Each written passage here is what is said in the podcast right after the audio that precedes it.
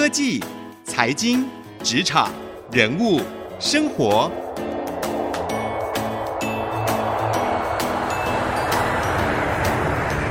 创意领航家。听众朋友您好，欢迎收听 IC 之音主客广播 FM 九七点五创意领航家，我是节目主持人朱楚文。那今天呢，我们节目想要跟各位来聊一个话题哦。可能如果你是中小企业主，或者是你就是在台湾的科技厂商里面担任高层，或者是你甚至你就是领导人，那这个问题呢，对你来说，今天的主题都非常的重要。就是到底在我们所谓的这个后疫情时代来临之下，我们台湾的产业应该要怎么样去发展，走哪一个方向呢？如果我今天是一个中小企业主，我应该重新怎么？去定位我的公司？如何去让自己可以抓到新的商机，走在对的路上？我们知道，在创业这条路上呢，啊、很重要就是你一定要走对方向，你就可以事半功倍。所以今天节目我们就为您邀请到了资策会 MIC 的洪春辉副所长来为我们大家指点迷津。欢迎副所长。主持人好啊、呃，各位听众朋友大家好，我是资策会 MIC 洪春辉。很开心哦，再次邀请副所长来到我们的节目当中来聊聊，给大家一些建议啊。因为我们知道资策会就是都会很定期的去做整个产业的分析，那不管是各个不一样的产业，或者是整体台湾的这个企业，给予一些建议和建言啊。不管我以前在电视台啊，或者是在平面媒体啊，我们都最喜欢常常去看 这个资策会的分析报告。那最近你们有出这份报告，我觉得挺有趣的，就是后疫情时代下。台湾产业发展的策略和方向，你们给了一些很明确的指引。那可不可以跟我们聊一下说，整体来看哦，因为其实现在我们听众朋友可能很多人跟我一样，看这个国际情势看得五煞煞。因为疫情还没有结束嘛，啊，我们还是常常听到有确诊的消息。但是呢，在这样的很多的不确定性之下，其实对于台湾的厂商来说，大家压力也蛮大的。当然有机会，可是也有压力。我们看前一波旅游业就大受打击嘛，诶，突然国内旅游又报复性旅游大爆发，所以呢，这个市场变化很快。那你自己怎么去看接下来的市场？可能哪里会有一些机会，或是哪里有一些挑战呢？嗯。谢谢主持人。我想我们在观察整个 COVID-19 的疫情啊，对整个产业的影响，对经济的影响啊，那真的是今年以来哈最大的一只黑天鹅啊，把整个产业的秩序，把整个市场的秩序、经济发展的成长动力全部都打乱了啊。那么对产业来说，也是在边做边学哈。那我想台湾是。相对幸运的啊，在这段时间，我想不管是政府啦，或是民间厂商，大家的一起的努力之下，哈，台湾还在维持一个相对稳定的疫情的状态里面。那可是国际上许多的地方就没有这么幸运了哈。我们知道，包括像美国，包含像中南美啊，俄罗斯，都一个一个成为重灾区啊。那这样子的一个情况底下，其实我们常常在探讨的一件事情是，当疫情过去以后。那是不是有一些的这个行为上的改变啊，或是生活情境上的改变是回不去的？对啊，所以这是我们在思考刚刚主持人所问的问题哈。那对于未来有没有一些新的商机哈？我们是从有哪一些回不去的东西来去做思考？对，像最近大家都远距办公，真的会回不去吗？呃，在台湾比较难想象哈。我想我们的学生还能上学，那我们包括现在在听广播的这些朋友们，你可能也还在上班哈，还在办公室上班。但是在国际上来说，我举最简单的例子，有许多的国际的 IT 的大厂，不管是 Amazon 或是 HP、Dell 这些厂商，其实。呃，在他们全球的运筹里面，全球的运作里面，有很多都仍然是 working from home。现在也是 working from home 吗？嗯，没错啊、呃，有，因为你像美国现在的疫情仍然在相对的高峰期，还是在呃许多地方呃出现这个感染的状况啊，所以对于许多国际大厂来说，在 working from home 的情况底下，确实它有许多的这一些呃工作的方式。要产生改变，要让这些工作方式改变，又仍然能够有效率的工作，那需要有许多 IT 技术的支援啊，所以我们可以看见，在过去这一段时间，有许多视讯会议相关的软体开始大行其道。像 Zoom 股价飙了很多。没错，好，嗯、当然后面因为出现呃资安的疑虑，哈、啊，那然后就摔下来。呃、对，突然，然后而且很多的，包括像台湾，好、嗯，本来许多的教育单位也本来打算采用 Zoom，后来都取消。嗯、那包含使用这种远距教学。相关的厂商哈，这些甚至是一些新创的业者，过去这段时间也受到很多的关注。那甚至呢，运用这种呃智慧科技去辅助生医制药相关的，不管是疫苗或是药物的研发，在这段时间也是大受到关注哈。回过头来说。当我们发现大家都可以在家上班，仍然能够维持一定的效率，在这一些 IT 技术的辅助之下的时候，对许多的企业来说，那将来是不是真的所有的人都必须要在办公室在点上班呢？很可能他们会开始产生新的 profile。有一些人他其实不一定要到办公室，这对企业来说，在将来就算没有疫情，它的成本上。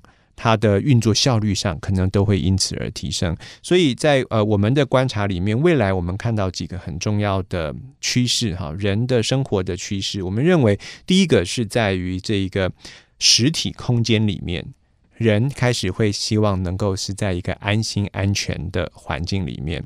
那如何运用 IT 的技术去让人在实体空间中的互动？接触变得更安全，比如说做人流管制，比如说做这些呃温度感测的监控等等。那这一些的技术应该会是呃受到很多的关注，甚至许多无人的科技，比如说无人载具，比如说这个无人的商店。好，那这一些的技术呢，我们相信都会在未来进一步的被持续的发展下去。另外一个部分是实体跟虚拟的整合。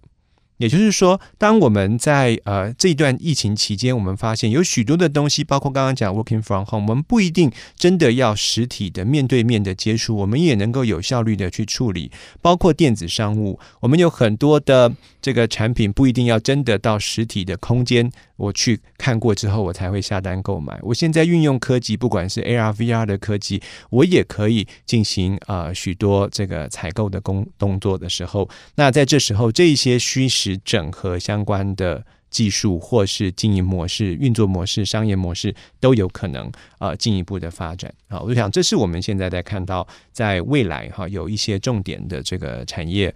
的一些应用，新的一些应用，科技的应用都可能进一步发展的面向。是，所以刚刚副所长点出了两个商机哦，就是有两个回不去的，一个就是远距办公可能回不去了，那另外一个就是这个虚实整合。我们看到 AR、VR 啊，虚拟实境的这些新的技术呢，将会有更多的运用。这应该也跟五 G 时代来临有关，对不对？呃，确实啊，呃，我们刚刚提到的，不管是呃在家上班、在家上学，或是在家不上班不上学，那就在家娱乐啊，对，在家娱乐，对，那这一些卖的很好，没错，对，所以这一些东西其实都占掉了很多网络的频宽，对，未必是行动网络。那未来对于这个许多的办公环境，或是我们讲在家庭的环境里面，这一些网络的频宽的需求。这段期间是大幅的、明显的提升啊，而且呢，对于设备的需求也会提升啊。嗯，各位可以试想一下啊，如果今天一家四个人，爸爸要在家上班，妈妈也要在家上班，两个孩子也都要在家上学，请问家里会需要几台电脑？同时需要四台电脑。我怎么觉得家里需要更大的房子？副所长有观察到最近房市非常热吗？嗯，台湾还好，因为 台湾没有这个状况。但是在欧美，在欧美有吗？确实，因为欧美不，欧美是这样子。欧美本来他们的房子就很大，嗯、对啊。那有人在 basement，有人在他自己的房间，所以他们本来就有这样子的一个空间啊，嗯、那可以去容纳他们的工作。只是你家里的设备需求变高了。对，而且呢，老旧的设备呢，坦白来讲，还不太能够支持我们在这些远距的会议软体，它所要使用的这一些呃这个运算的环境。是所以各位会发现说，这段期间在疫情的期间，有一个产品不但没有卖不好，反而卖得更好，我们就知道是笔电。对，笔电大厂都很开心。对，笔电大厂很早就告诉我们说，可能没有你们想的这么悲观。啊，对，刚开始大家也不知道为什么，后来才知道啊，因为要在家上班，在家上学，要在家看剧，要在家娱乐，都需要这些产品。对，应该很多人看到笔电的股价涨很多了以后，才更加的清楚明了这件事情。对，那种事后诸葛，对，事后诸葛，然后来不及了。所以这件事情应该在未来，它的需求还会是持续的稳健在那里，会比以往的需求多很多的，是吗？确实，至少在今年来看的话，嗯、那我们发现，呃，这一些对于在家使用这一些，刚刚讲虚实整合，在家使用应用服务这样子的需求是持续存在的。是啊，那当然，呃，我们也在观察另外一件事情，是说，那这一波。大家采购笔电啊，采购网络产品啊，家用网络产品的这个需求会不会，比如说在一随着疫情的高峰结束了之后呢？虽然大家该买的都已经买了，那整个市场秩序可能又会回到原来的一个状态。所以这个也是有可能发生的，是吗？是的，是的。嗯，因为其实我们知道笔电市场本来就已经在一个成熟期饱和的市场了，哈。是。所以这是额外的需求，有可能风头过后就一切又回归平静。对，但至少我们看到的是说，呃，这一段时间对于远距啊、呃、上班、远距上学、娱乐这些的需求，那确实带动了一波。那当然，大家对于这些产品也就会有重新思考的空间。好，那它设计的更适合在做这一方面的功能上的一些展现。是好，刚刚副所长跟我们分享了，就是关于现在后疫情时代下的两个新商机，一个就是来自于这些 work from home 的所有的宅经济也好，或者是线上开会啊、远距办公的这些带动的。笔电或者是一些相关的科技设备的商机，另外一方面呢，则是在 AR、VR 上面的新应用。那休息一下，广告回来，我们更深入聊一聊 AR、VR。我们常常在新闻媒体上面听到，可是总觉得好像还离自己生活很远。对于台湾的厂商来说，到底这一块的商机是哪些部分我们可以拿得到呢？那我们应该要怎么样把自己去跟这样的一个新科技趋势来做连接？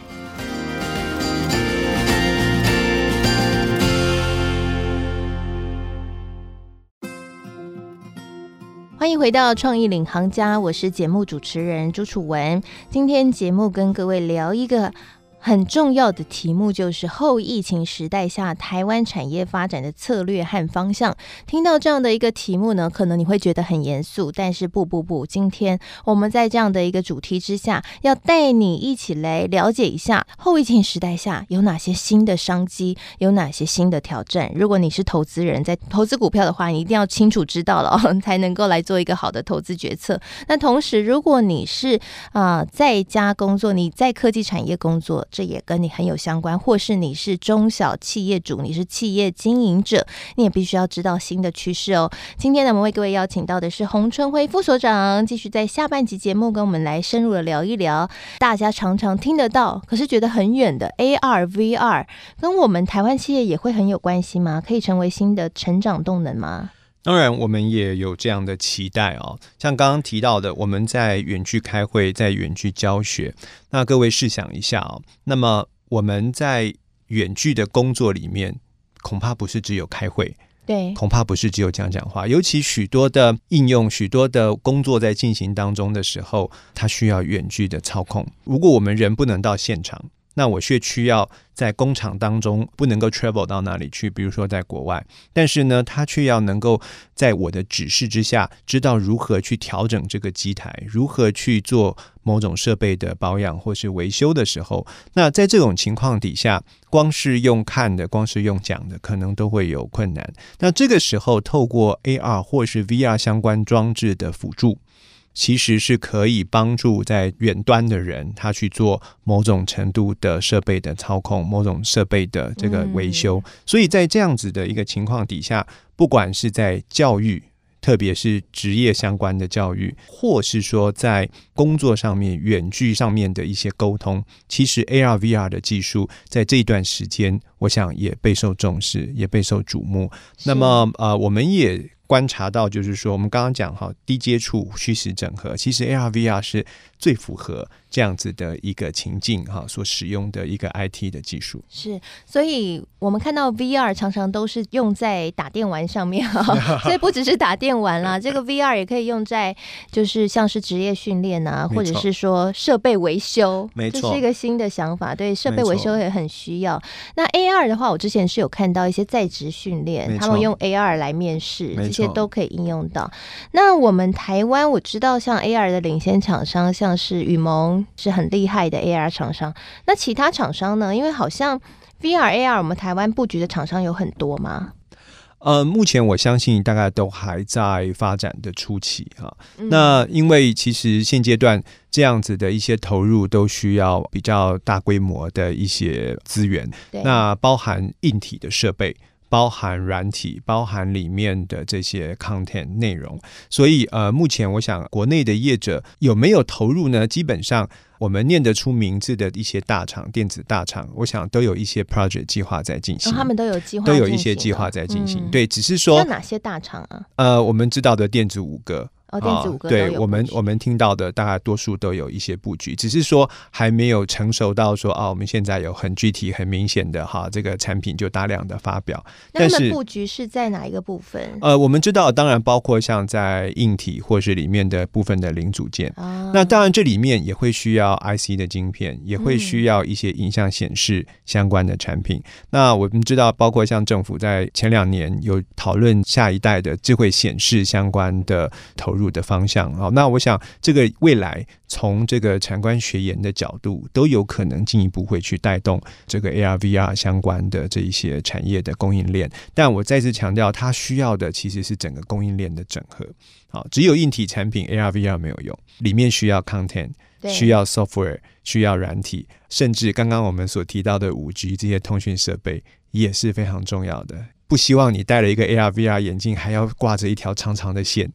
对、啊，那是非常的觉得不方便嘛，不便利，嗯、所以最好它是用无线的传输进来。那无线要传输进来的时候，那它需要的是宽频的，因为里面的这个 content 的容量是大的，需要有宽频的网络。如果是在行动中的话，五 G 的网络就变成是很重要的关键。是，所以这真的是很大的一块商机，因为你首先需要一个 VR 眼镜嘛。对。那 AR 的话，应该也是需要一个相关的一些显示的装置。这些显示装置里面就有晶片、有零组件、有硬体设备。没错。那同时它还要有内容 content，就是特别像，譬如说我们是做媒体的，它要有这个媒体内容是 for。AR 或 VR 使用的，是的，所以这等于是一块未开发的新市场。没错，而且我们认为这一个方向一旦开发下去，它是带动整个生态体系。嗯，哦，它不会说只是一个产品。如果单纯算产品量来说，它也许不会是一个一年好几亿台的产品。对，好，但是呢，它从整个带动的产业的效果来说的话，它可能会是一个。我们讲霸掌桃啊，哈，它可以带动啊整个产业链发展的一个很重要的应用。所以在目前来讲，我们也持续的在关注这一方面的产业的发展。是，那它现在卡关还没有办法快速蓬勃的原因在哪里啊？呃，刚刚提到了哈，这些的 content 需要需要时间去预备制作。对，嗯、那呃，而且呢。新的 business model，呃，营运模式是关键。我我的 content 开发了之后，怎么样可以从当中赚到钱？好，那包括我们在后续这一些软体的研发，包含这些通讯网络的建立，那其实都还需要一点时间。那更重要的事情是它的上下游中间的串接整合，那需要有一个比较完整的解决方案。但是呢，我们的观察，不管是包括像东京奥运哈，本来今年要办，要到明年办，它其中一个很重要的强调的就是它要运用五 G，运用 AR VR 来去提供这种现场的体验。对，即使今天我们因为疫情的关系不能到现场去看，但是呢，运用这些技术，在远端的人也能够身临其境。极尽啊！那我想，在运动赛事是如此，在许多的场域，刚刚讲到的电子商务，其实也可以运用到这些相关的技术。所以这些东西整个要串接起来。刚刚您问的问题，为什么会还在发展中？其实这些东西都需要时间跟资源的投入。这些东西要时间和资源的投入，应该还要好几年，是吗？或者是副所长，觉得其实现在已经发展到一个程度了？呃，我们的观察其实是这样子啊，呃，如果没有 COVID-19 的话，这个可能三五年以后的事。但是呢，呃，现在有了 COVID-19 之后，我想，呃，让许多的大厂增加了去发展这方面应用的动力，啊，所以在这方面的资源的投入，我们的观察应该是会增加的。所以在呃，我们刚刚提到，包括像冬奥、东京奥运啊，从明年年呃上半年来看的话，我们认为就会看到许多这个先行的应用、先行的一些情境，就会慢慢的被发展出来。所以，我认为在未来的一到三年之内，我们会看到越来越多 AR、VR 相关的这一些新的使用情境。那也就是，如果这个看东京奥运你没办法去的话，你可以戴 VR 眼镜，以后可能卖这个 VR 票，你就戴 VR 眼镜，你就跟大家。好像身临其境一样。我之前有看过一个这样情境的假设，yes. 我觉得非常有趣。Yes. 就是你要去看任何的剧，哎，你爷爷他因为脚痛不能去，他可以买。VR 的票，然后在家里用 VR 眼镜跟这个你一起去观赏，也是一种合家欢哦。这可能就是未来我们的生活就会变成这个样子喽。那当中当然有非常多的新商机，非常谢谢副所长今天给我们大家的提点。谢谢主持人，谢谢各位听众朋友。好，相信呢听完今天这一集节目，大家都收获满满。不管是对于未来科技生活的想象，或者是如果你今天在创业，或是公司的高层在经营，应该可以知道了，就未来的方向。在哪里了？就在 AR、VR，同时呢，在这个线上远距宅经济这些所带动的科技设备的热潮了，鼓励大家可以好好把握喽。谢谢您收听今天的创意领航家，我是节目主持人朱楚文。那现在每一集的创意领航家节目，我们都会同步放到 Podcast 和 Spotify 上面，所以欢迎您可以搜寻创意领航家订阅和给我们评分。那同时你也可以留言给我，我会在节目当中念您在 Podcast 上面留给我的言论。那同时呢，我会将今天的采访内容撰写成采访笔记，放在我的粉丝团，搜寻财经主播主持人朱楚文就可以看得到喽。欢迎与我交流，谢谢您收听今天的节目，我们下次再会。